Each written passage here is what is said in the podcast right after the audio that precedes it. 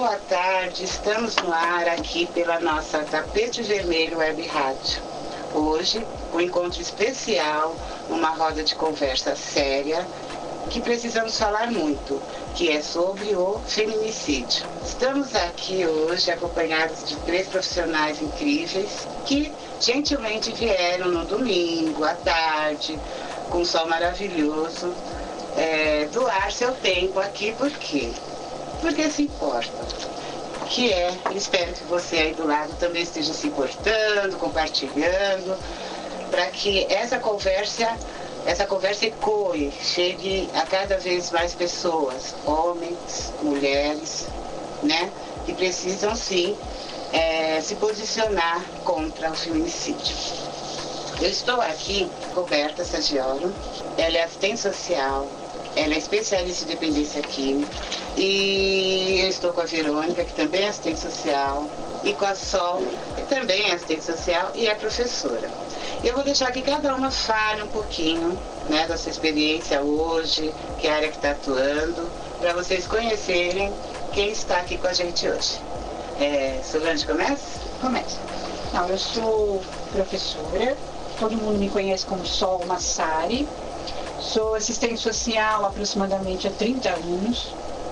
É, hoje faço parte como vice-presidente da Associação dos Assistentes Sociais do Estado de São Paulo, do coletivo Paulo Freire, tanto de São Paulo como do coletivo Paulo Freire do ABC, e sempre atuei na garantia dos direitos. Né? E como professora, é, também atuando em sala de aula e levando para os novos assistentes sociais este olhar que é o olhar que nós precisamos ter numa sociedade, que é o olhar da desigualdade e da indiferença pelas minorias.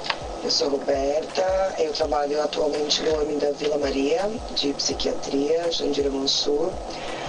Estou é, lá há cinco anos mais ou menos, trabalhando na área de psiquiatria.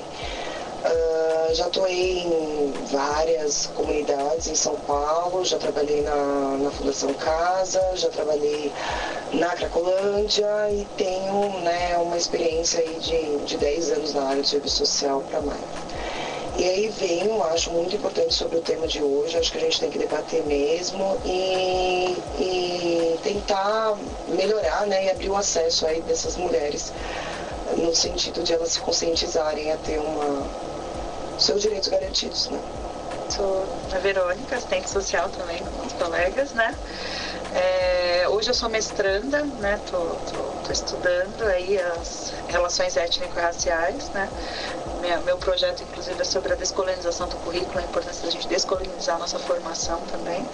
É, sou especialista em psicologia organizacional, trabalhei muito tempo em empresas, trabalhei em habitação, né? Acho que já andei bastante por aí. Hoje estou me dedicando ao estudo. Já fui professora também da Uniafro, da Educafro e hoje estou me dedicando exclusivamente à pesquisa, mas também entendo muito necessário fazer essa discussão sobre o feminicídio, né? É, e aí principalmente fazer um recorte sobre a população negra, né? Que a gente tem aí números bem gritantes referente à situação das mulheres negras nesse contexto. E aí nossa roda está formada. Então vamos lá, o que é feminicídio? Feminicídio é o crime de assassinato intencional de uma mulher justamente pelo fato dela ser mulher. Trata-se de um crime de ódio contra mulheres, justificado por uma história de dominação da mulher pelo homem. O feminicídio abrange desde o abuso emocional até o abuso fixo, físico ou sexual a Roberta no sentido da identificação dessa violência, né? Porque o femicídio, o femicídio, né? Ele, ele termina, né? Eu acho que é a parte final, né? Da, de uma violência que vem existente há muito tempo, né? De uma cultura nossa mesmo que a gente estava debatendo aqui antes de, de iniciar o programa, é, que já vem de, ao longo né, milhões de anos isso. E assim, e muita coisa que a gente reproduz hoje e quando a gente tenta é, vamos dizer, conscientizar as pessoas da violência em si, as pessoas acham até exagero, né? Acham que não, não, isso não existe, isso não acontece, até chegar ao femicídio. Né? Então, assim, eu acho importante a gente começar a identificar para não chegar no final, né? na reta final. E, e, esse apoio que a gente tem que ter entre nós mesmos, porque assim a gente sofre preconceito, sofre discriminação, a violência é dada para nós mesmos a todo dia, a todo momento. Né? Quem não, a, quem falar ah, isso não existe mais, não existe sim. No Brasil, a taxa de feminicídios é a quinta maior do mundo. 4,8 para cada 100 mil mulheres. O número de assassinatos de mulheres negras cresceu 54%. E a, quantidade anual de homicídios de mulheres brancas caiu 9,8%. Eu quero que a Verônica me fale o, o, o que você. Como que bate isso assim? É, você que estuda essas, as relações raciais, você que está nesse campo de pesquisa, é, você acha que o, o, o, meio social, o grupo social, ele interfere? É, acho que muito. Acho que a mulher negra, né? O número é bem gritante, mas a mulher negra, ela luta contra o machismo, mas ela luta também contra o racismo, né? E a gente historicamente tem uma questão de é objetificação da mulher negra, né? Pegando o Casa Grande Senzala, do Gilberto Freire, lá atrás, que ele faz uma hierarquização, né? Ele fala o quê, né? A branca é para casar, a mulata é para fornicar e a preta é para trabalhar. Então, acho que partindo dessa afirmação, né? O que, que tem dentro do imaginário da, da, da população brasileira, né? Do que é a mulher negra, né? Como objeto sexual né? A gente tem várias discussões aí sobre a solidão da mulher negra, né? E não é uma solidão afetiva somente, é afetiva amorosa, né? É, é, é muito maior. Né? Então, acho que uh, existe uma desumanização da mulher negra, né? Ela acho que aumenta, esse número se aumenta com a população negra. Eu entendo que é devido ao racismo que está também impregnado, né? Da mesma forma que o machismo está, né? Nas entrelinhas está naturalizado, né? A gente já tinha falado um pouco sobre a naturalização. Eu acho que o racismo também ele está naturalizado, né? Na, nas nossas relações, no nosso imaginário, né? Então, assim, eu posso, é, por, por ela ser negra, ela é um objeto sexual. Tem várias histórias, né? Eu lembrei de uma agora de uma uma moça casada com um cara branco e aí chega numa festa, né? O cara fala assim, nossa, eu pegaria ela, né? Aí ele falou, não, mas é minha esposa. Não, achei que era sua amante, né? Então que a mulher negra não é, é boa o suficiente para ser amada, né? Ela é ela serve para o sexo. Aí pensando no período escravocrata, né? Então, para que as mulheres negras trabalhavam da mesma forma que os homens, mas elas eram é, exploradas sexualmente, estupradas, né? Nossa miscigenação tão dita aí, né? Que assim, mas eu acho que com as brancas também sempre existiu, até por uma, uma questão cultural mesmo né, da mulher. Então, assim, claro, né? As negras eu acho que sofreram muito mais isso, mas as, as brancas dentro de palácios, dentro, a, sofriam muito esse machismo também, né? Até porque a mulher, ela é, foi ser reconhecida aí depois de muito tempo, né? Então, assim, até esse casamento forçado, essas questões, né? Que eles sofriam na classe alta, quer dizer, né? Na classe dominante, isso era existente também, né? Esse machismo, esse domínio pela mulher, a mulher como é, tem que casar, não tem que dar opinião, tem que sempre aceitar, sempre tem que estar no, né? no, do lado submisso da questão, sempre subordinada ao homem, ele que dita as regras e ela cumpre. Até é, quando é, eu assisto muito, né, filme, eu adoro, né, filme da realeza, assim, né, eu adoro. E assim, eu, eu vejo como as rainhas sofriam. Né, por causa dessa dominação. Então, assim, o homem, o próprio rei, ele poderia ter várias mulheres. Né? A, a rainha não, né? ela teria a cabeça cortada por uma traição, né? Então, assim, isso é existente desde sempre em todas as classes sociais, né? E eu acho que em todas as raças, né? Eu acredito que na negra, uma maior parte, por causa que vem o racismo junto. Isso, que vem associado mas a mulher, né? Que é, infelizmente ela, ela é né? vítima, né? Desde sempre, né? Infelizmente. Só para dar essa ressalva. Ao ser nomeado o feminicídio como fenômeno social, obteve maior visibilidade na sociedade. E um grande debate surgiu na sociedade e no meio jurídico. No entanto, o patriarcado e o machismo não se combatem apenas com leis e sentenças. Precisamos fomentar os debates e as disciplinas. E aí a gente entra naquela questão sem educação de gênero. Isso é possível, Solange? Não. Ah, Solange! Não, não, não é possível. Né? Porque, assim, primeiro nós temos que entender o seguinte: não existe ideologia de gênero. Ponto. Tá? Então, o que, que é ideologia? Então, eu trouxe aqui alguns pequenos conceitos para a gente tentar desconstruir. Então, ideologia é um conjunto de ideias ou de pensamentos doutrinas que se colocam na cultura, na filosofia, na política, né? a, orienta os indivíduos para suas ações sociais e políticas. O que nós temos são essas ideologias. Ideologia de gênero não existe, tá? Há um grupo que eu penso ou é muito mal informado ou é mal intencionado que não permite que esse debate venha à tona.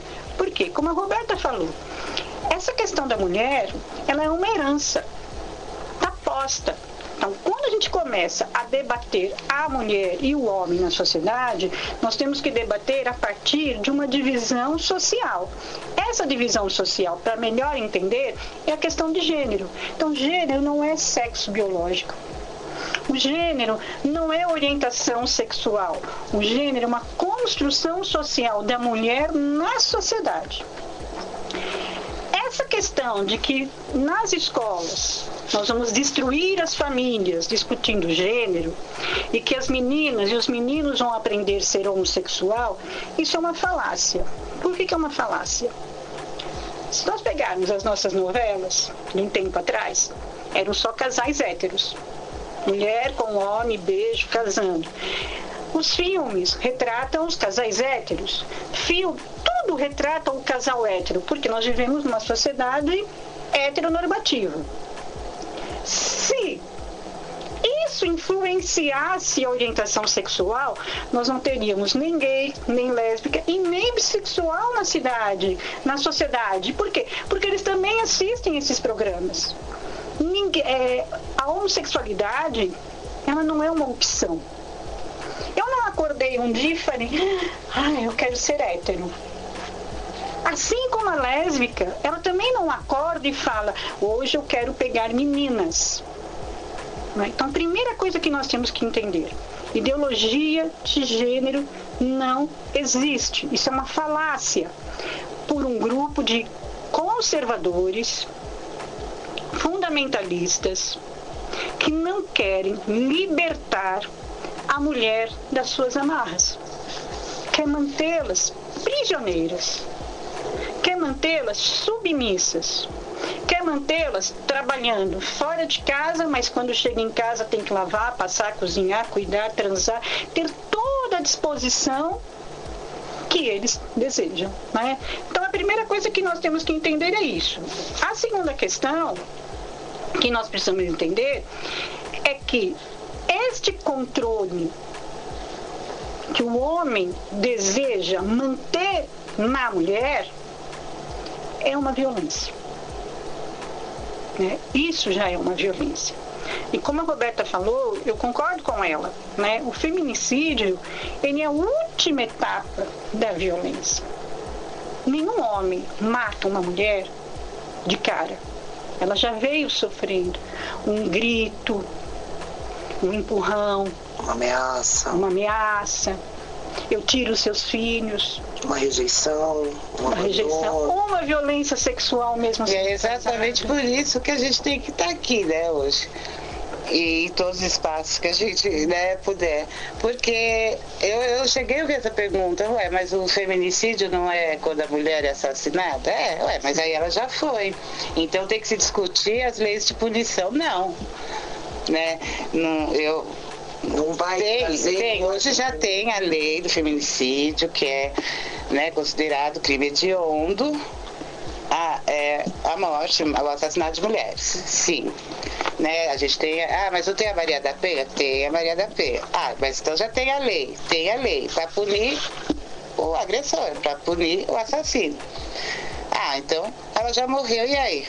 Então a gente vai ficar esperando as mortes. As mortes acontecerem e pronto.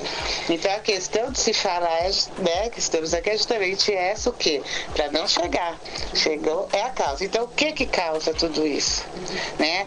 A gente acha que tem, como a Solange, eu falo que a, que a discussão de gênero né? A gente vai entrar nisso praticamente, né? Esse encontro todo, mas é sempre a mulher, ou seja, né, pelo etnocentrismo, né, Verônica? Ou seja, pela lesbofobia, né, pelo racismo, pelo machismo. E aí o número né, de, de, de lésbicas, de mulheres agredidas, de violentas e mortas, a gente tem casos, né, mulheres que. E, no, e, e com a mulher negra ainda de ser lésbica e ser negra, porque eles fazem questão de, de, de colocar isso, né? Lembremos do, do caso da Verônica, né? Da, da, da Verônica. Uhum. E, e é importante, né? E aí por isso que eu falo, a gente vai rodar, mas a gente vai cair na discussão de gênero. Então, uma das questões que nós temos que pensar é assim, enquanto o feminicídio acontecer, é porque outras medidas falharam. Falharam. Outras situações falharam. Né?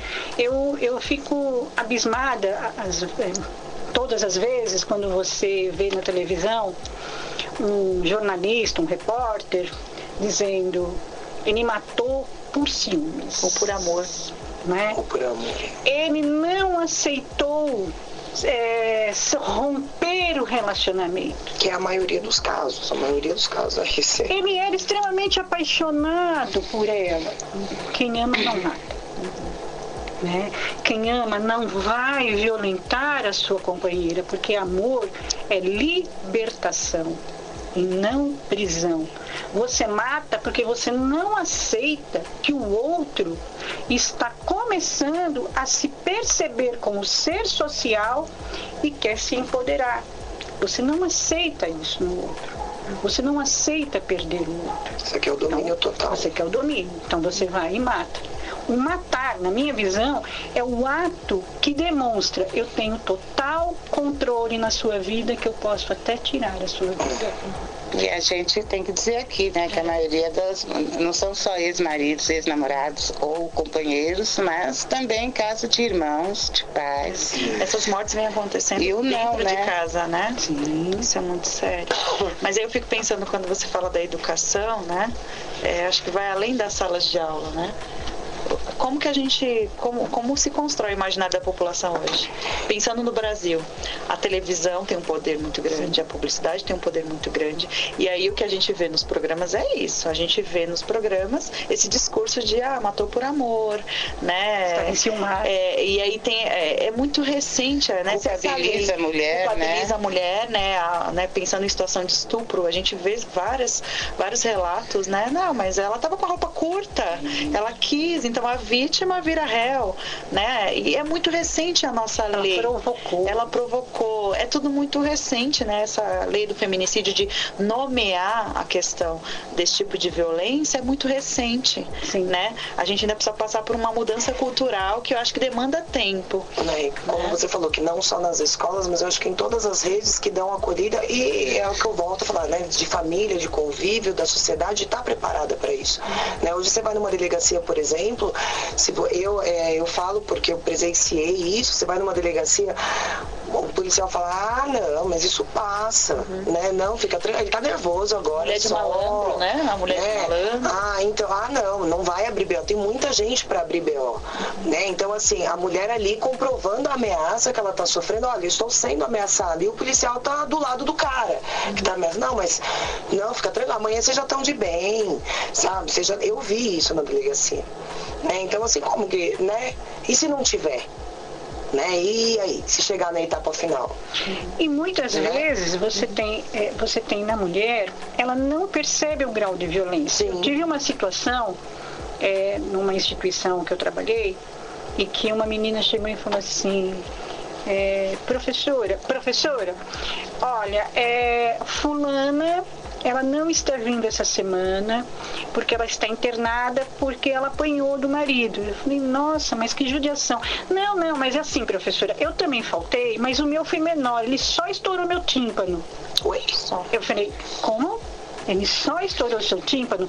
É, o meu só foi um tapa, professora. Mas eu estou auxiliando ela porque ela ficou trancada dentro de casa uma semana, apanhando. Eu falei, tudo bem, mas e você? Você está surda. Você fez BO? Ah, professora, não precisa fazer BO, só foi meu tímpano. Então, quer dizer, ela estava chocada com a colega que ela viu sofrer uma violência, mas, porque essa mas ela não se percebeu na violência. Né? Ela não se percebeu na violência.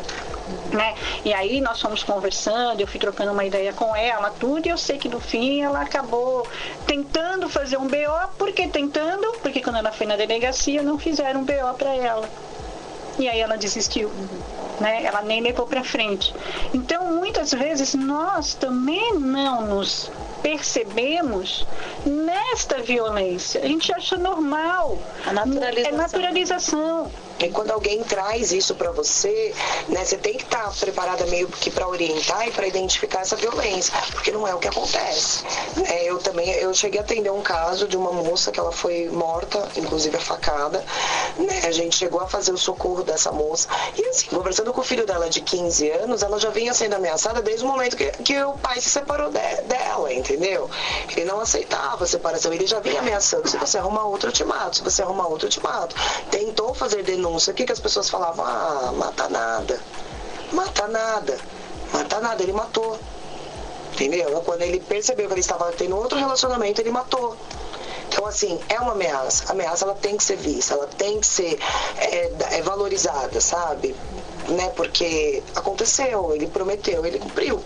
É, aí volta o que, você, o que a, a Sol falou. É o domínio, ele não aceita ele não ter o domínio pelo outro. Né? E aí a gente acha que esbarra no institucional, né? Porque quais são as medidas protetivas, né? Elas funcionam realmente, né? Porque a gente vê vários casos que quando chegaram ao extremo da morte, já tinham, tem é. várias situações que já tem boletim de ocorrência, já tem medidas protetivas, uhum. e mesmo assim a mulher acaba. E a mulher tem que sair de casa. Exatamente. A mulher tem que, a mulher tem que ir para o abrigo é. com os filhos. Exatamente. Né? Ela que, que Ela acaba sendo penalizada, penalizada, por ser vítima, né? Então, assim, eu fico pensando, né, quais são as políticas que a gente tem para acolhimento dessas mulheres? Eu acho que isso ainda é muito falho, né? Porque a gente tem a violência, tem a lei, a gente tem as delegacias que recebem, mas a gente ainda não tem estrutura nos equipamentos públicos para receber essas mulheres com dignidade. Tá Ou, né, para realmente garantir com que elas tenham direito à sua casa e o companheiro que saia, que, que se responsabilize pelo ato. Então ainda tem, a, gente, a justiça é muito machista ainda. Né? É. Então, por isso que eu acredito que a base é a educação. Né? Tanto a educação das escolas, como o trabalho socioeducativo com mulheres e homens. Porque quem bate na mulher é o, é o homem.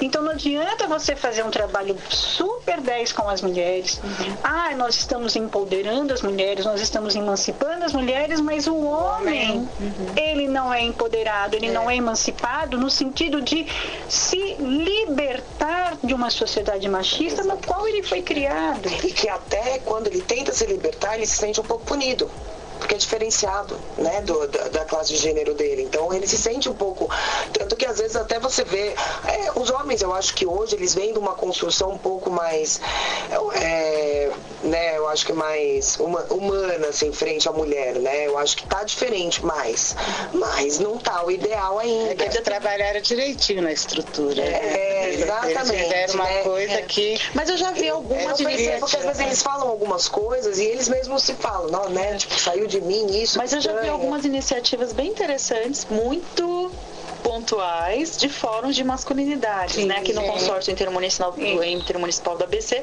tem um fórum de masculinidades, tem algumas casas que atendem mulheres que já vêm fazendo esse trabalho de masculinidade com os homens, com, né? Com os, os, os, os viol... não sei como chamar. Agressores. Agressores, é, agressores. Então, assim, é, acho que é importante, mas são ainda muito pontuais, eu acho que precisa crescer mais, e é, é o que a gente sempre fala também no racismo, né? A gente tem que falar com a branquitude.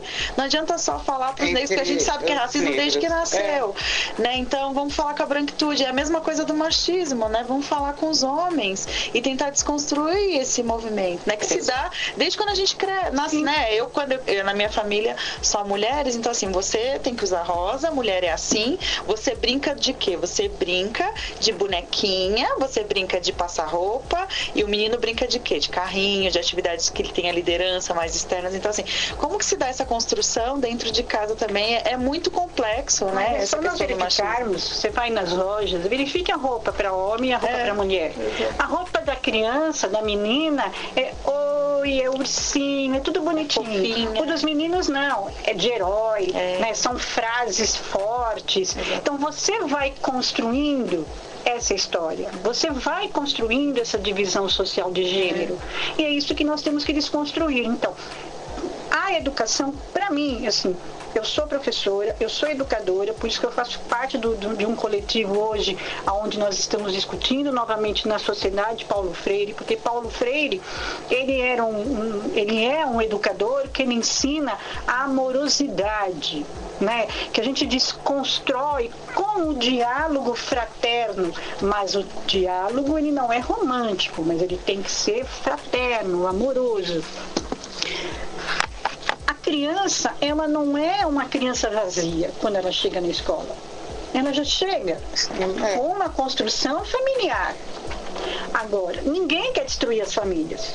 Até porque quem acha que nós vamos destruir famílias é uma grande falácia. É só ir para as escolas públicas e verificar como é que estão as famílias. Né? As famílias já estão extremamente destruídas por um Estado omisso. É o pai que está preso, é a mãe que teve que ir para o tráfico para sustentar, é as crianças também que já estão sendo aviãozinho. O Estado omisso cria órfãos.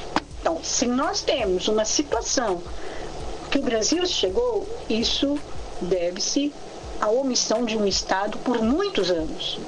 Né? Um Estado que não investiu, um Estado que fecha salas de aula e pensa em abrir presídios. Então é tudo invertido. Um Estado que discute a redução da maioridade penal, mas não discute a condição desse adolescente na sociedade. Né? Para cada 10 jovens mortos, 9 é negro. Uhum. E um é branco da periferia hoje. Né? Então você tem toda uma inversão. Então, a educação é a base.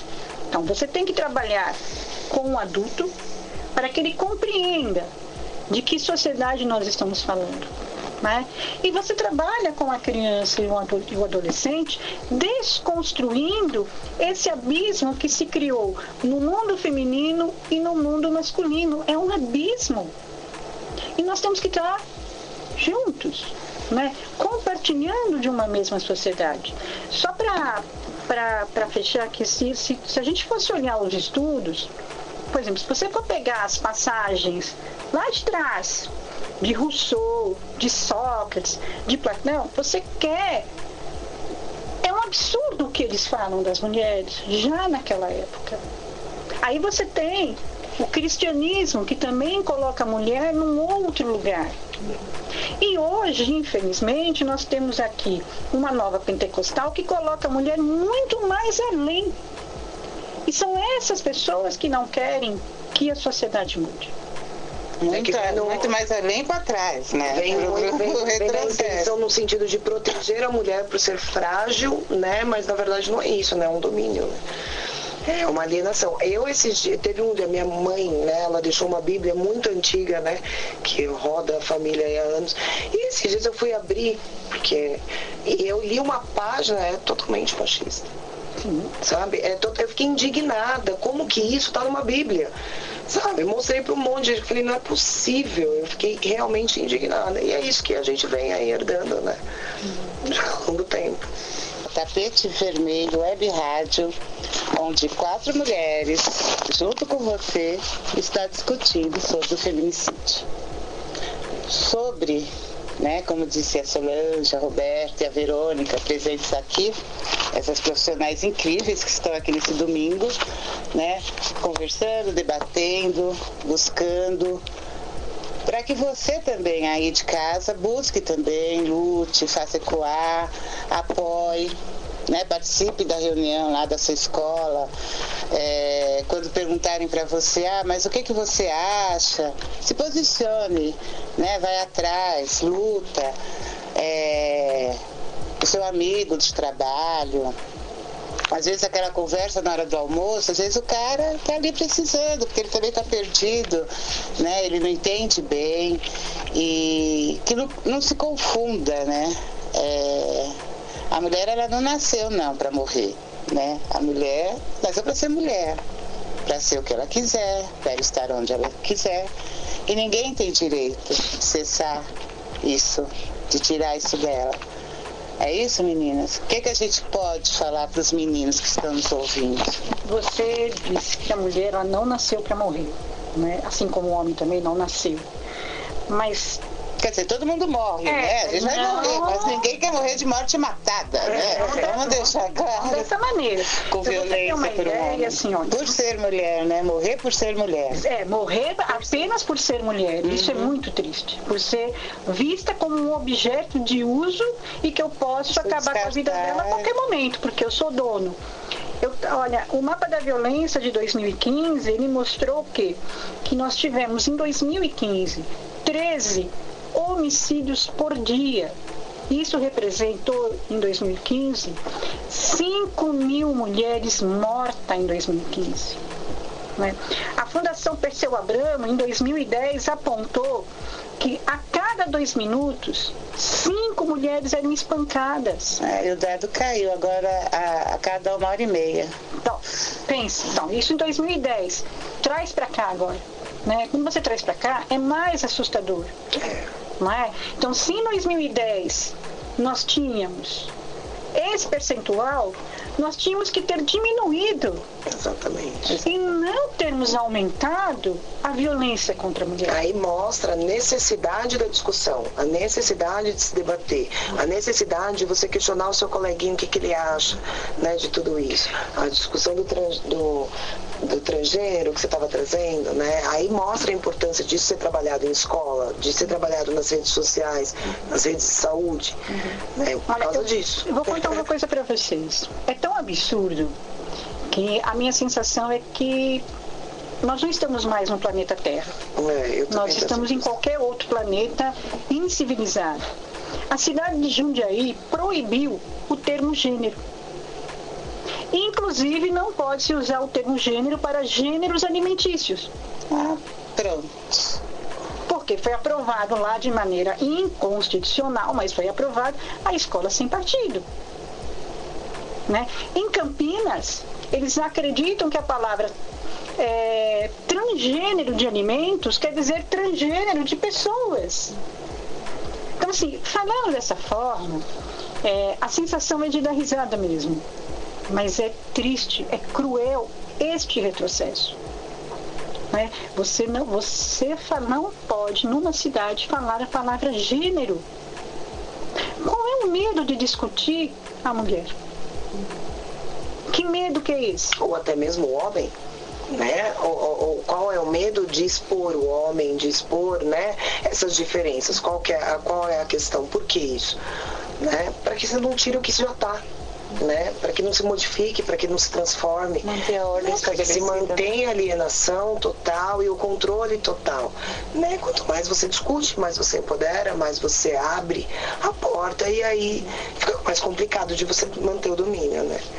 É muito triste, né? Você em 2017 você tem essa notícia de que uma palavra agora não pode ser é, citada, né? Falada.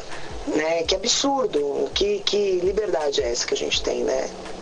É, dá a impressão que está realmente outro planeta, né? É uma distorção, porque você emancipar, você educar, é, ver a pessoa crescer, é, é evoluir, isso te incomoda. E né? incomoda Até que muito mais preso. Fato, né? Que nem foi colocado em Jundiaí, mas eu tenho certeza que não foi a ideia de uma pessoa.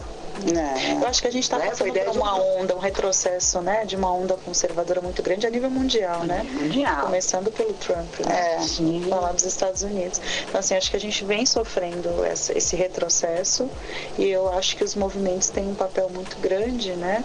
É, de peitar essa onda conservadora, né? Porque eu acho que ele vem direto na educação, né? Porque sabe que é o local que realmente as pessoas vão ter o poder de poder é, sair desse, desse processo de alienação, né? Mas é, é muito preocupante, né? A gente vê isso em tudo, né? A gente vê o crescimento da bancada evangélica, né? Uma, uma mistura de, de conceitos de religião, interpretações errôneas de religião, misturando tudo e fazendo essa salada que chega nessa, nesse absurdo do transgênero, de não usar a palavra transgênero, né? Então, é muito sério. Eu também acredito que a educação, acho que é o caminho, né?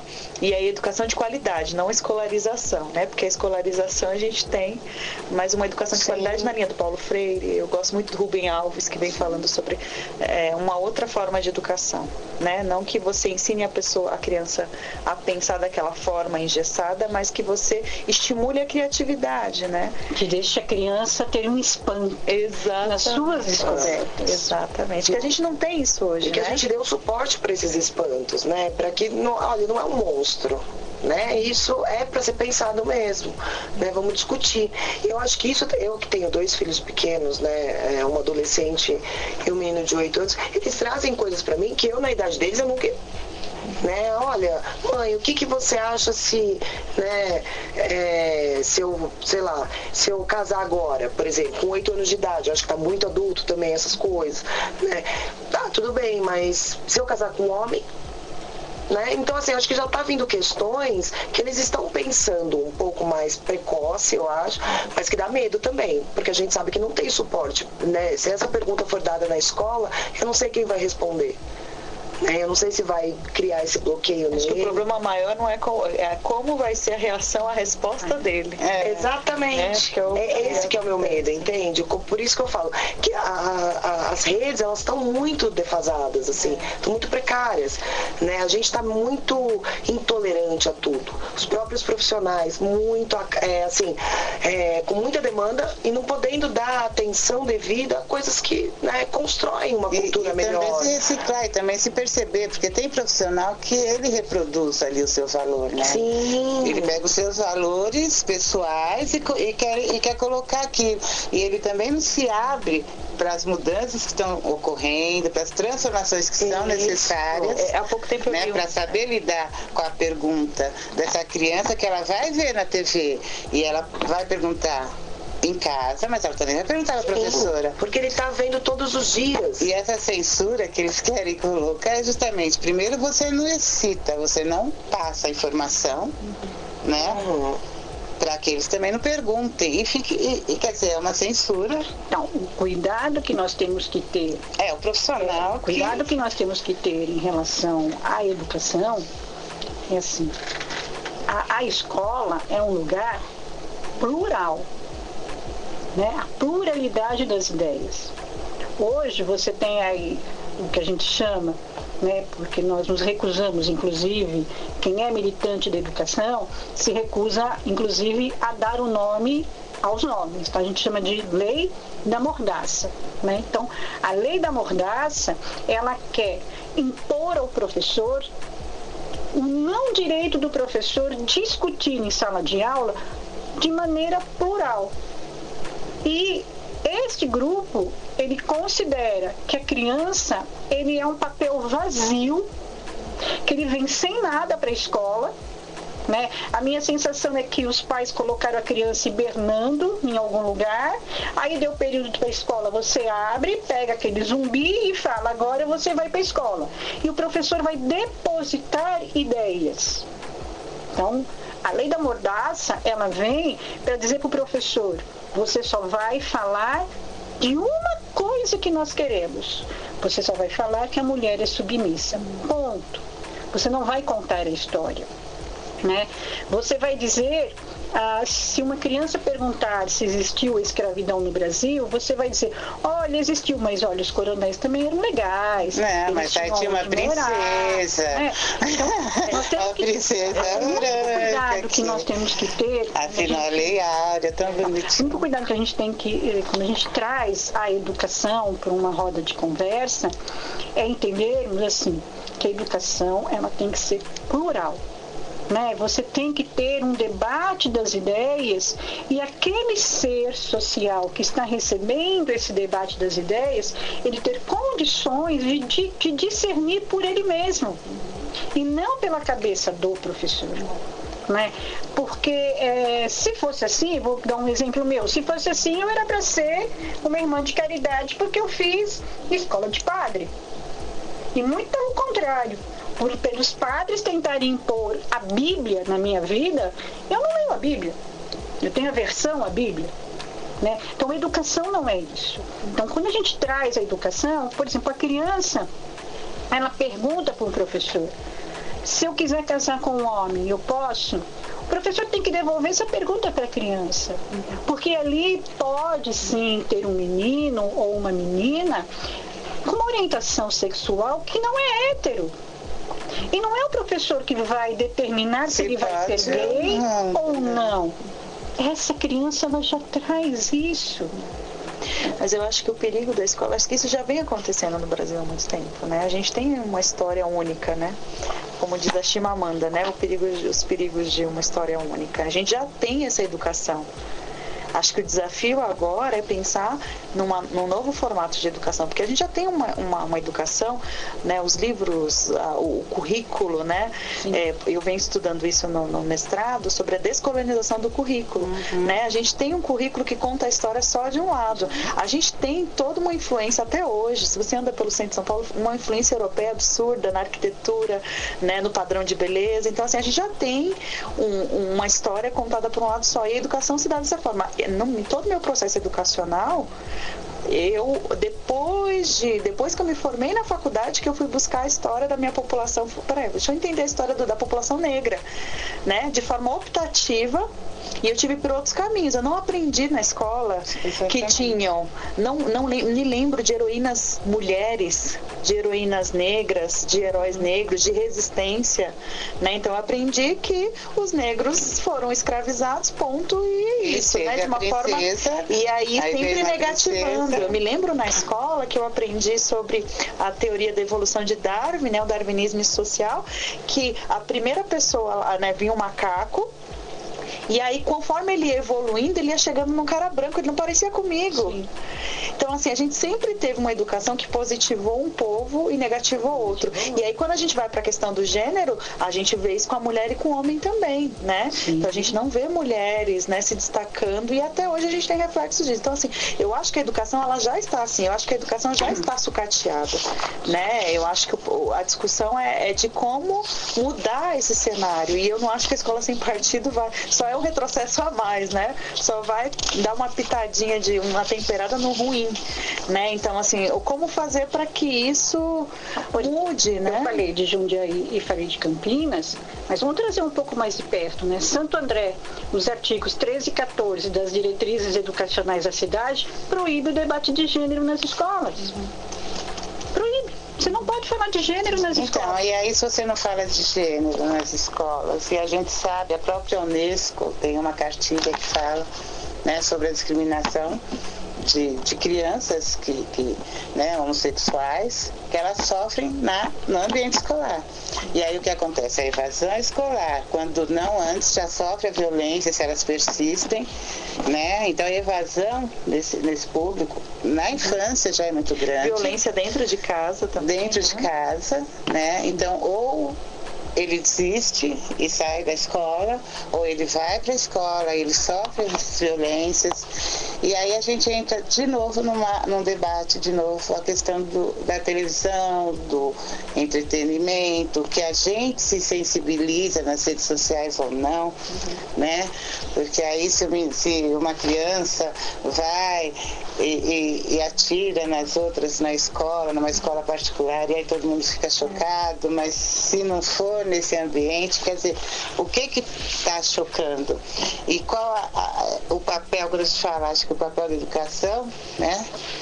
É, que a gente já tem esse, é sucateado aí no, quando a gente consegue, eu também, se eu, se eu fosse, eu ia achar até hoje que a gente era escravo porque a gente não gostava, né? Preguiçoso, Preguiçoso. né? trabalhar. Mas aí tudo deu certo. a gente nasceu. Porque aí teve uma princesa que foi e libertou todos os escravos pra gente ser feliz e trabalhar e ter, né? O mundo aos nossos pés, olha, trabalhe. Então, é, esse sistema também tem que mudar. E aí quando eu falo que a gente conversou isso na outra roda, né? Do profissional que não só da educação, mas que atende tudo e deixar os seus valores, né? Se você ainda está ali colonizado, se você ainda está acreditando naquilo que você aprendeu lá na escola, ou até na sua faculdade, e que aquilo é a verdade, você ainda está reproduzindo aquilo, acho que a gente tem que falar também, olha, para, vai, reavalia, reavalie, Mas se isso... informe, busque, porque não dá mais. Isso quando a gente fala. Acho não, que, que o professor é. sabe lidar que a gente fala de gênero, mas você tem que saber lidar. Porque se, se, se tem uma criança, se tem um adolescente, um jovem, você, você precisa saber lidar. E você precisa saber, as, pessoas, as pessoas têm que, as crianças têm que crescer, entendeu? que eles têm que respeitar. Isso se dá, a gente fala que sempre está, né, a gente tem o racismo sempre na ponta né, de tudo, com a criança negra também. Né? Então, é, o, o naturalizar, não, imagina, ele não fez nada, ele não fez por mal, era só uma brincadeira, era só uma piada. É, imagina, todo mundo é igual, né? O amiguinho. Então, é coisa de preto. É coisa de é, preto, né? Vamos né? lembrar do nosso Vamos lembrar dele, né? jornalista. Né? É coisa de preto. Coisa de preto. Que... Mas é, a gente até conversou sobre até um pouco uhum. essa questão da coisa de preto. É, eu vi um texto do Anderson França muito interessante dizendo que assim, né? Porque tem uma pesquisa da Lia Schaumann que fala que a gente estava discutindo né, a gente tá falando sobre isso, que ela fala assim, ela faz uma pesquisa sobre branquitude e ela fala não branquitude enquanto indivíduo branco, né? Mas enquanto conceito político do que, que é ser branco no Brasil. E ela faz uma pesquisa perguntando, né? Você acha que é, no Brasil existe racismo? Mais de 90% das pessoas dizem que sim, existe racismo. Então tá, você se considera racista mesmo menos que 5% uhum. não se considera, é, se considera racista. Então a conta não bate. É muito mais fácil a gente ver o racismo no outro do que na gente, né? Então eu vou apontar para o outro, dizer que ele foi racista porque ele explicitou. Mas até que ponto que a gente não se privilegia desse racismo, que a gente não se privilegia, né, que a gente não alimenta esse sistema a partir do momento que a gente não se posiciona. Né? Quando a gente está no, no, numa posição, numa, numa empresa de contratação que a gente não contrata negros, né? quando a gente é, é, escolhe nosso relacionamento partindo da, do, de um padrão de beleza que não é o posto socialmente. Então, assim, até que ponto eu não me posicionando, ah, não é um problema meu porque eu não sou negro, eu não estou alimentando esse sistema, que é a mesma coisa do machismo, né? Que aí a gente fala, acho que é um problema de todos o feminicídio, porque a partir do momento que os homens não entrarem nessa discussão, a gente vai continuar, porque é um problema de todos, né? Então, é, é difícil, é, e eu acho que é importante esse processo que é recente de nomear né, as coisas e a gente tem que começar a se observar. Eu acho que o processo tem que começar também do indivíduo, né? Que é difícil fazer isso, né? Mas assim, até que ponto eu reproduzo? Eu me vejo enquanto mulher negra, eu me vi eu não posso ser racista, né? Porque eu não tenho poder para ser racista, né? O poder que é dado é, estruturalmente, socialmente ao, ao, branco. Mas eu me vi várias vezes reproduzindo, né? Falas racistas, é, comportamentos racistas, porque a gente está numa sociedade racista. Então, assim, é um processo diário. Será que eu estou reproduzindo isso? A quem eu estou servindo? A quem eu estou alimentando? Né? Então, acho que é muito complexo isso. E até né? que ponto somos um milhão, um milhão de uns, né? É, um Se a gente vai continuar é tendo um milhão de uns. Nós, se olharmos para o que você está dizendo, a gente trouxer para a violência contra a mulher, é a mesma coisa. É a mesma coisa. Entendeu? O quanto também eu reproduzo essa sociedade Sim. machista. Sim. Né? O quanto eu vou comprar um presente de Natal para minha filha e vou comprar uma boneca. Uhum. Ao invés de comprar um carrinho. Ah, né? Ah, o quanto que eu contribuo para a manutenção dessa sociedade. Porque nós contribuímos. Né? Então eu preciso me perceber nessa sociedade É o que eu digo assim, é, descortinar o olhar alienante, porque alienados todos nós somos, né? mas todos os dias nós temos que descortinar esse olhar, olhar para a dor do outro, entender que o tapa no rosto de uma mulher branca dói, e o tapa no rosto de uma mulher negra dói. Também. Né? Também, não tem diferença. Né? Não, não há uma diferença. E o tapa no rosto de um homossexual, e o tapa no rosto de um dependente químico, e o tapa no rosto de um adolescente. de um homem, né? De um idoso, é, de um homem é. que também eu tem acho que a gente toda a opressão, muito, que a gente não pode esquecer no mundo do trabalho, que né? O tapa, né, falando de femicídio, mas acho que não só o tapa em si, mas eu acho que algumas outras violências que a gente não destaca, que a gente não percebe, que passa muito mais despercebido, né? É, na sociedade, que é a violência psicológica, é a violência financeira, né, a exploração financeira, que muitos homens agora resolveram não trabalhar mais e depender da mulher, porque agora, além de ela é, servi-lo, ela tem que sustentá-lo, né? Então, é, aí a gente volta lá naquele debate, em vez de a gente estar tá progredindo, né? É a gente está E eu acho que pensar como se isso se dá institucionalmente é, é. também. Vamos pensar numa Porque empresa que contrata um homem, né? um homem e uma mulher no mesmo cargo, mas a mulher ganha menos, né? Então, assim, é até que ponto que essa empresa também não está contribuindo para leis, né? Que nem aquela lei da insalubridade, de quando a mulher engravida, ela tem que ficar seis meses, até a gravidez dela, até o início que ela, né? Uhum. Ela fica fora de atendimento. Por exemplo, nós que temos, né? É, contato com, ou seja, um médico, por exemplo, uma médica num hospital que ela é contratada como, né, ela engravida, ela vai ficar fora, ela vai ficar fazendo trabalho administrativo, ela não vai poder atender o paciente, né? Ela vai dar aula, vai atender telefone, ela vai... Quem que vai contratar mulher hoje? Uhum. Entendeu? Com uma lei dessa. Exatamente. Tudo bem, olha, para proteger a mulher de uma é. possível, né, uma, é, de uma possível infecção, de uma possível patologia. Isso sempre existiu. Né? As mulheres estavam lá. E mesmo assim já era uma dificuldade em se arrumar emprego para a mulher. Né? Porque a mulher ela tem filhos. Ela, ela tem a gestação. E isso implica em uma série de, né, de escolhas de uma empresa em questão lucro. Agora, ainda vem com uma lei dessa. Então é realmente querer tirar a mulher do mercado de trabalho. Né? Então, assim, é uma violência? É uma violência. Né? Porque hoje eu escutei de próprios homens, chefes, e assim, não vou concordar, né? Cara, não tem como contratar mulher. Como que eu vou contratar mulher? Se todo mundo engravida, quem que eu vou colocar? Porque eu vou ter que ter outra mão de obra. E aí a gente pensa, eu fico pensando na saúde reprodutiva, né? Porque é como se a mulher engravidasse sozinha, né? Tudo bem que existe avanços, né? Como toda mulher medicina. quisesse engravidar. É. Se você vai procurar emprego, você vai olhar, você é mulher, então você vai ser mãe, você é. quer engravidar, quer dizer, a mulher ela tem um roteiro de vida é. já determinado, é. né? Olha, você é tem que ser mãe, vai casar, você é mãe solteira. Mas olha como é entendeu? contraditório, né? Porque aí você tem essa discussão de que que de responsabilizar a mulher pela maternidade como se fosse uma doença, mas ao mesmo uhum. tempo você tem um grupo grande contra o aborto. É muito contraditório, é, né? Então, assim, é a questão do, do direito ao corpo, direito à escolha, a gente sempre volta para a mesma questão, mesma, né? É para a mesma então, questão. É Enquanto sério. isso vem nascendo aí uma geração, né, é, que está totalmente doente, totalmente adoecida numa, numa sociedade que não dá o um mínimo de estrutura. É. Você sabe que eu lembrei. É, e aí você não pode falar nada, é. você não pode orientar, você não pode. Porque é preconceito, é. você está Eu lembrei de um né? livro que, aí pensando na questão da estrutura da sociedade mesmo, que a gente não pode deixar de falar do capitalismo, né? Sim. E eu li um livro do Richard Sennett chamado é, Corrosão do Caráter. Hum. Os impactos né, da, da tecnologia e do capitalismo na, no caráter das pessoas, mas nas relações, né? Ele vai falando das relações. Então, acho que a gente tem que pensar pensar e onde começa isso, né? Que eu acho que a educação tem que ir por esse caminho.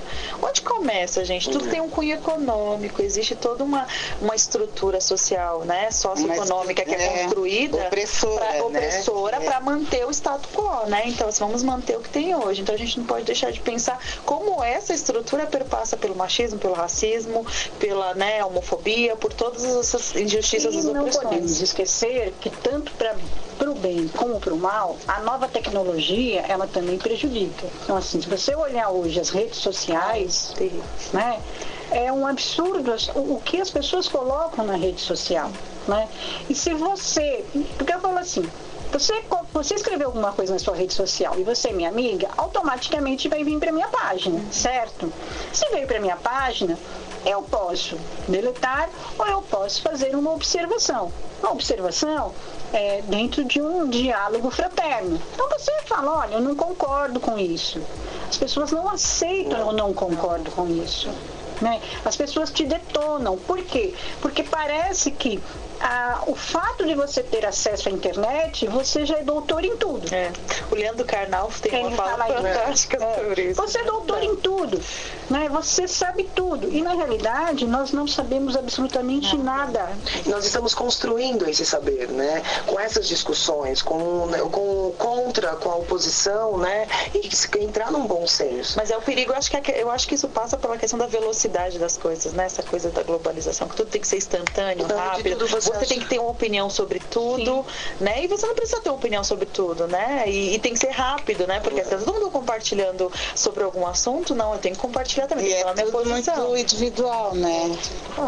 é. é sempre. E aí é mais fácil, né? Eu compartilhar, né? A ideia do outro do que me aprofundar. E aí a gente vê a quantidade de notícias falsas, né? Que, que andam por aí, que é um perigo, né? Uma moça que foi foi é, foi morta, é morta até no Guarujá, né, por conta de, de, de coisas nas redes sociais, né, que ficaram divulgando a, a, uma, a descrição dela. É, ela foi e aí né? Foi lixada, uma mulher negra. Sim. E aí a gente também fala de feminicídio, né, que a gente não pode esquecer dessa, dessa parcela de mulheres negras que são assassinadas pelo, pelos policiais. E aí eu vou voltar Sim, até né? no último tema, no, no outro tema do suicídio, né?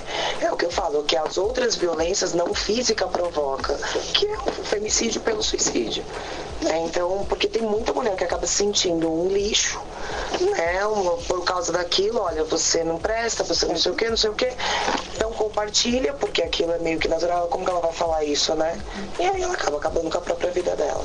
Quem pode contar do livro da Peta? Eu vi, eu vi esse, esse é, livrinho. É um livro, a gente tá falando aqui do cabelo, né? Da, da, questão da estética, né? E aí do que é ser mulher também tá Porque não é um menino. É, exatamente. Então, assim, existe uma cobrança do cabelo ser liso, do cabelo ser assim, assado.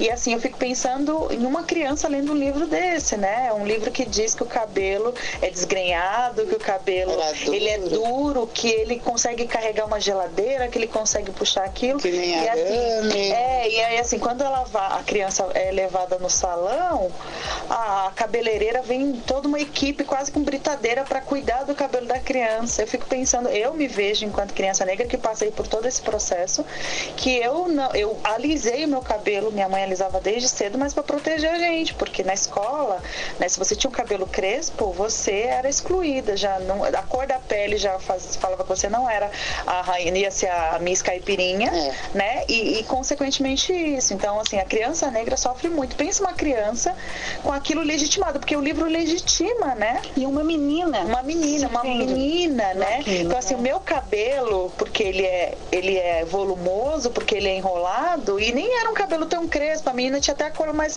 clara, mas assim, o, o peso que se deu pro era cabelo dela. Infantil, a educação infantil. infantil. Aí eu pergunto aqui, caros webs ouvintes da Tapete Vermelho, como uma criança que está na sala de aula, lá na escolinha da educação infantil, da rede pública, ela ela vai chegar em casa e vai falar, mamãe, olha, o livrinho falava isso, isso e aquilo. Será que, que é fácil assim para uma criança? É. Depois dela ter se visto numa situação ela vai se negar, de né? opressão, né? ela vai se negar. Quer dizer, que ser humano, né? Que pessoa que a gente quer. Então, e aí, pensando um pouco nisso, só para né, deixar no ar né?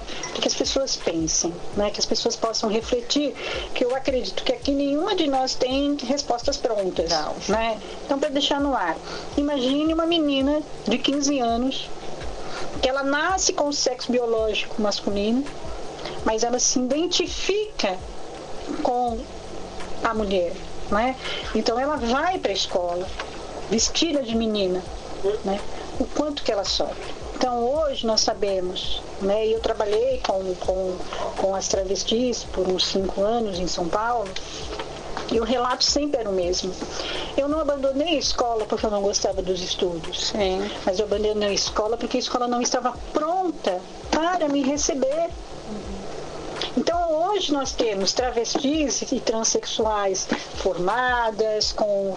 Né, eu tenho uma maravilhosa, que é a Renata Peron, né, que ela é uma assistente social. Você hoje tem delegadas transexuais, você tem travestis aí no mundo da mídia, você tem travestis que realmente conseguiram romper esse lastro ridículo que a sociedade impõe às mulheres negras, às mulheres trans, às mulheres lésbicas. E quem impõe? Porque o que é certo? É a mulher branca, magra, porque a mulher branca, gorda, também não pode. Mulher magra, é? branca, casada, recatada e do lar. Heterossexual. do lar, e heterossexual. É. E fazendo solidariedade. Né? Então, assim, mas imaginem isso. O que é para uma menina é. que ela está em desenvolvimento, que ela não se enxerga naquele corpo masculino, ela está esperando o seio vir é.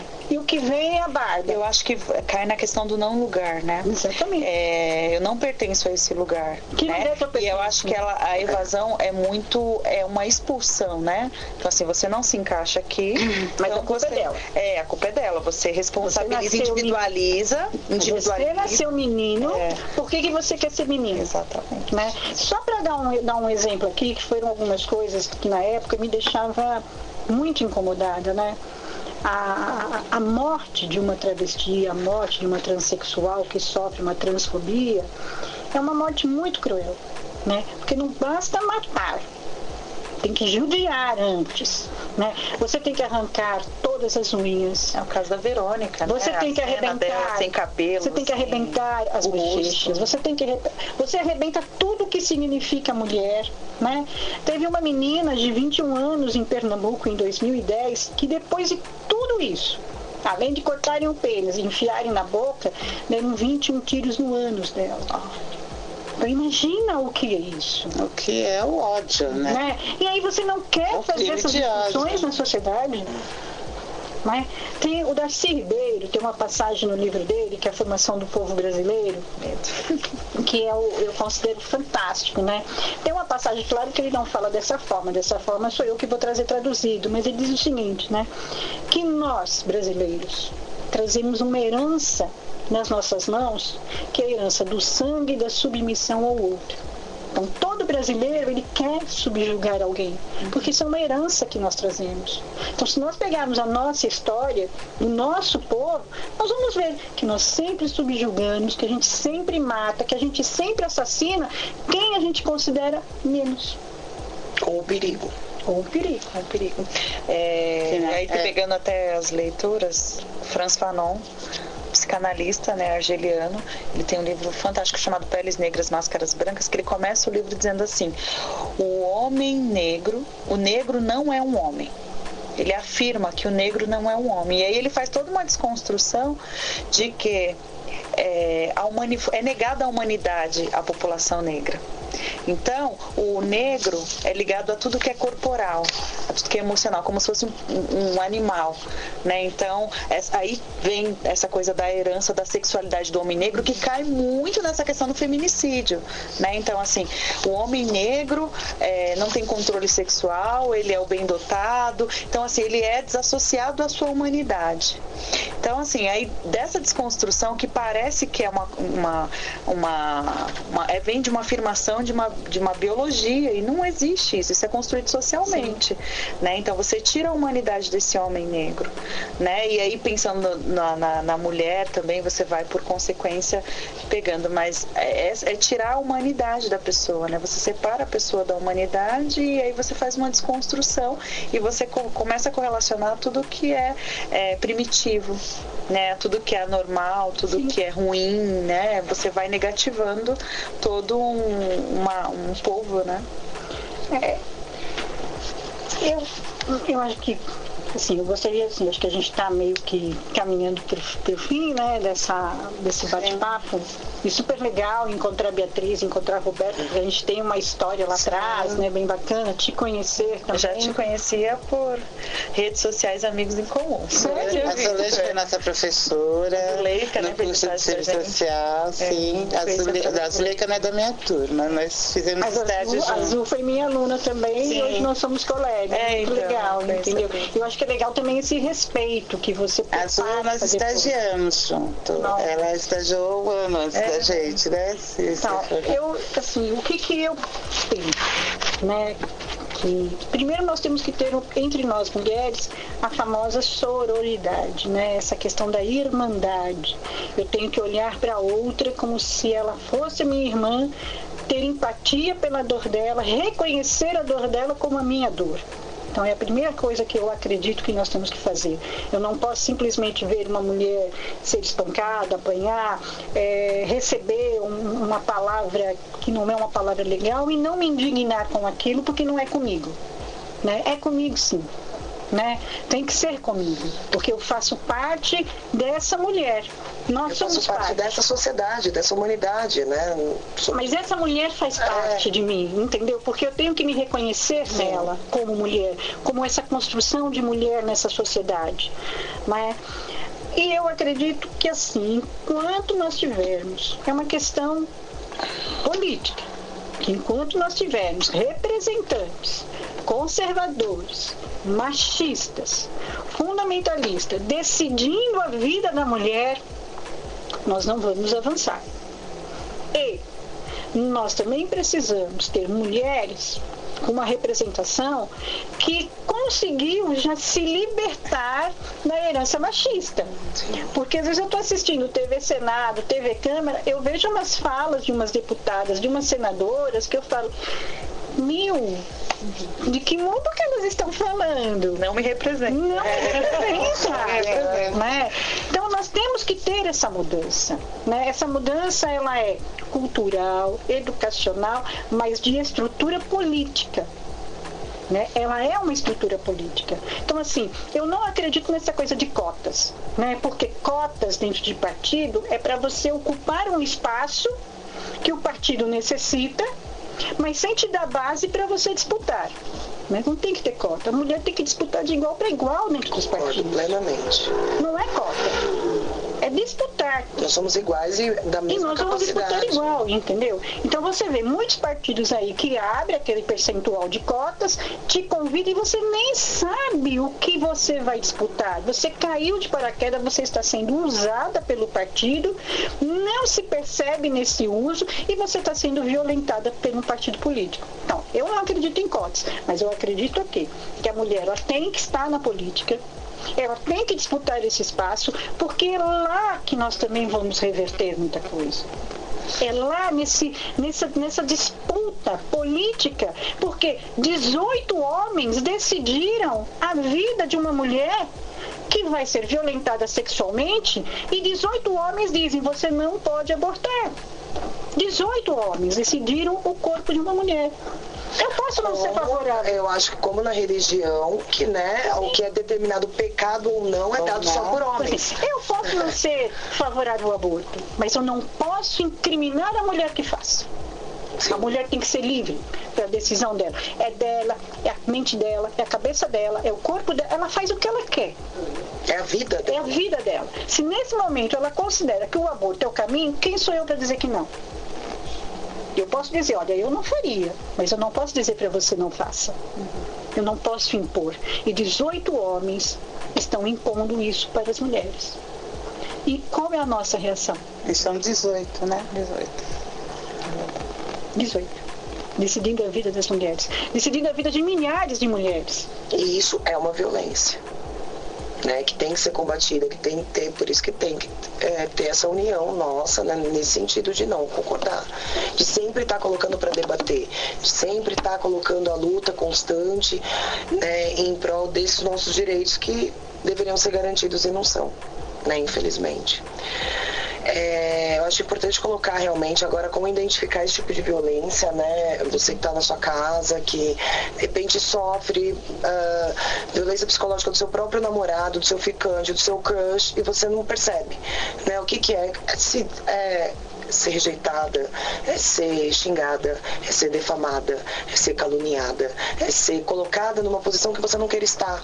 Né? Então, se a partir do momento você se percebe que, que aquilo não te satisfaz, aquilo não te faz feliz, aquilo não te realiza, não tem o um porquê razões, circunstâncias para você permanecer.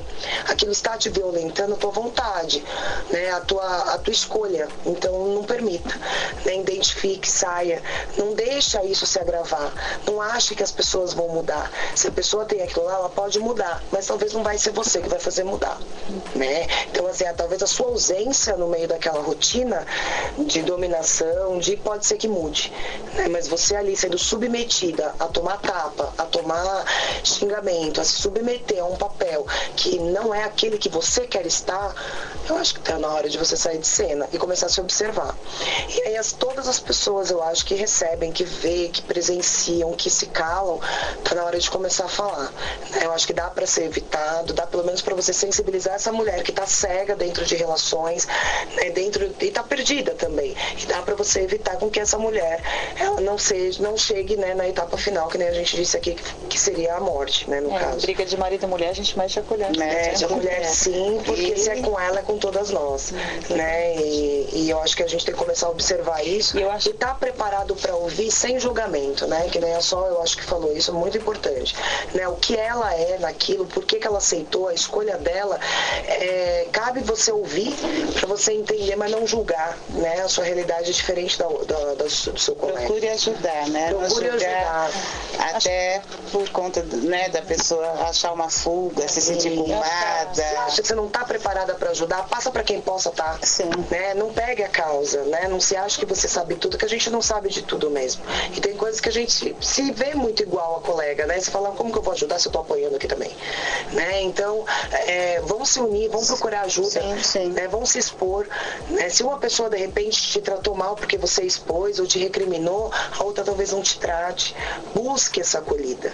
E aí Sua vamos fazer é ficar mal aquela que te tratou mal, né? Exatamente. né? Ou tentar ajudar aquela que te tratou mal a parar e enxergar que ela não está indo né, no, no, caminho legal, que não é legal para o coletivo, para a sociedade, acho que para nós, para os filhos, as né? crianças. Aquela história do mexeu com uma, mexeu sim. com todas, acho que tem que extrapolar os muros extrapolar né, das grandes mídias e ir na periferia, né? E acho que no, nos outros, então, nos outros locais, casa, é com teu filho, né? Com a sua mãe, sabe? Que vai falar com a sua é. nora, com a sua cunhada, vai falar, não, é assim mesmo. É. Não, mas casamento é assim mesmo. Nossa, eu, olha, do meu marido apanhei 30 anos, a vida inteira até ele morrer. É normal, e vai, é normal, então, não. aquela frase vamos reproduzir. que muitas falam, né?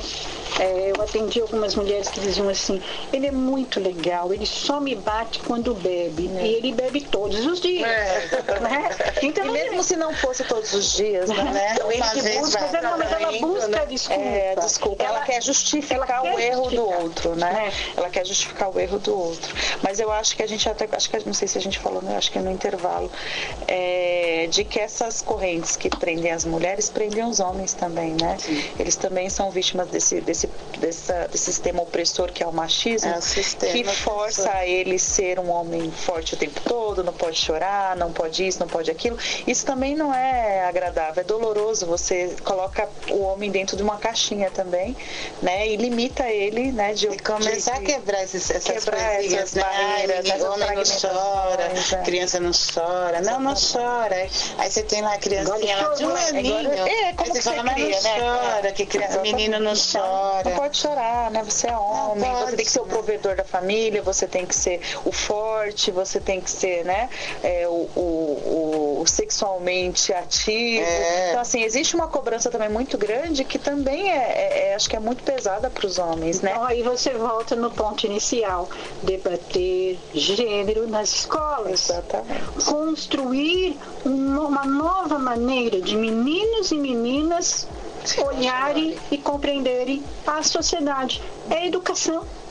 E o respeito é por cada um, né? Das respeito. A gente roda, roda e cai na, na, questão da educação, na questões de todos, né? Direitos humanos, somos humanos, sofremos, somos diferentes. Somos diferentes. O que não dá, Verônica. Mas não somos desiguais. Não podemos ser desiguais, né? Acho que é aquela né? campanha, né? As diferenças são naturais, as desigualdades não. Né? As desigualdades são construídas socialmente.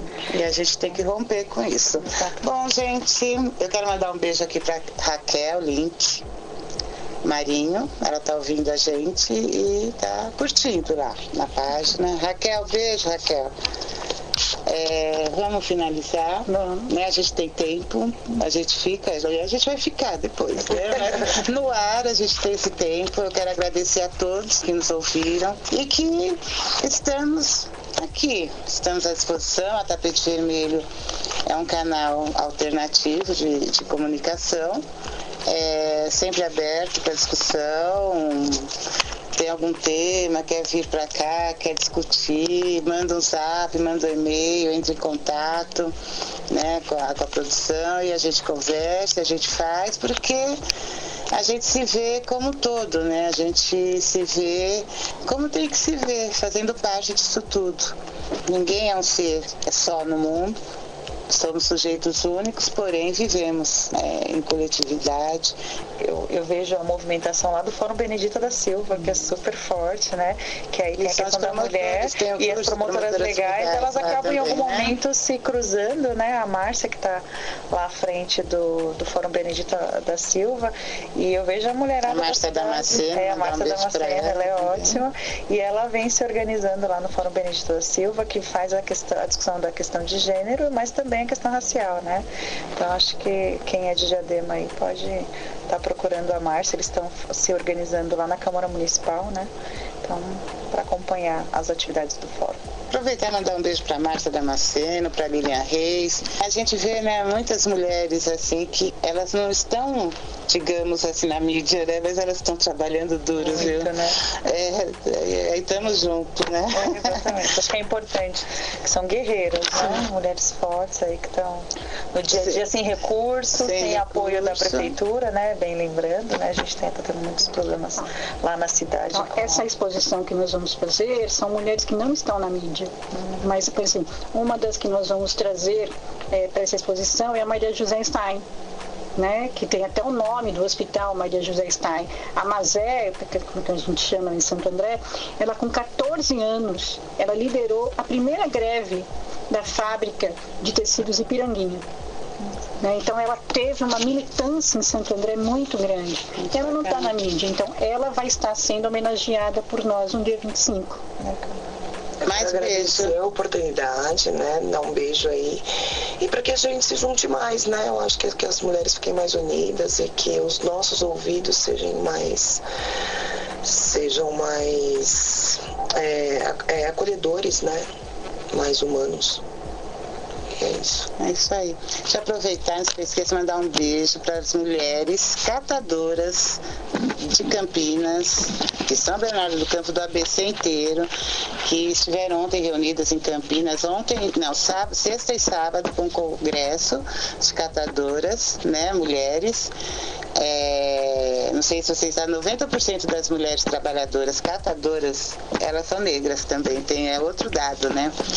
E assim, é, foi bacana, mandaram uma bandeira pra gente. A bandeira tá aqui na casa da Dona Maria, hein? Só para vocês saberem, muito obrigada.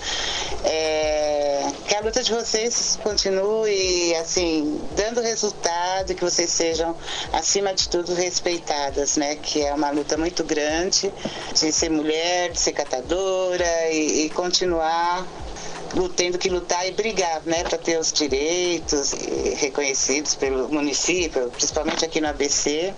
Sucesso para vocês, mulheres. Obrigada pela, pelas lembranças, pela bandeira. A gente está aqui, o tapete vermelho de vocês. Muito obrigada. Roberta, Solange, Verônica. Espero contar com vocês sempre. Vocês que estão em casa, é, aqui o tapete vermelho também é para você. Contanto que você não seja opressora. Contanto que você lute sim pelos direitos da pessoa humana com respeito, igualdade, sempre. Tá bom? Beijo. Valeu.